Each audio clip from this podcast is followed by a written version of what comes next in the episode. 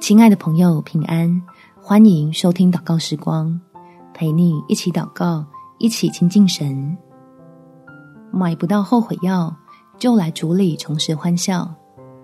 在腓利比书第三章第八节，不但如此，我也将万事当作有损的，因我以认识我主基督耶稣为至宝。我为他已经丢弃万事，看作粪土，为要得着基督。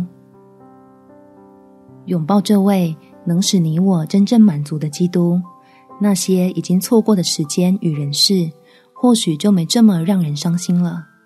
何况靠着爱我们的神，让将来的每一天充满祝福，不再后悔，才是当务之急，不是吗？我们一起来祷告。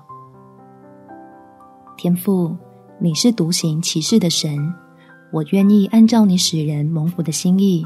来规划自己将来的日子，不要再被后悔带来的苦闷操控，重新过上舒心、自在、美满的人生。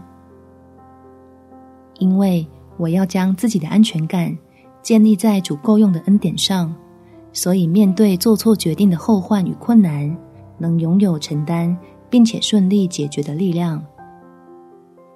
同时，我还反倒生出感恩的心。感谢自己有段曲折的过往，才有机会遇见耶稣基督，得着很久的满足喜乐，可以停止为自己的苦命怨叹，改专心追求那更丰盛的生命。感谢天父垂听我的祷告，奉主耶稣基督的圣名祈求，阿门。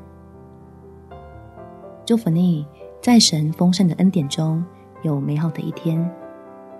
每天早上三分钟，陪你用祷告来到天父面前，让流泪谷变成泉源之地。耶稣爱你，我也爱你。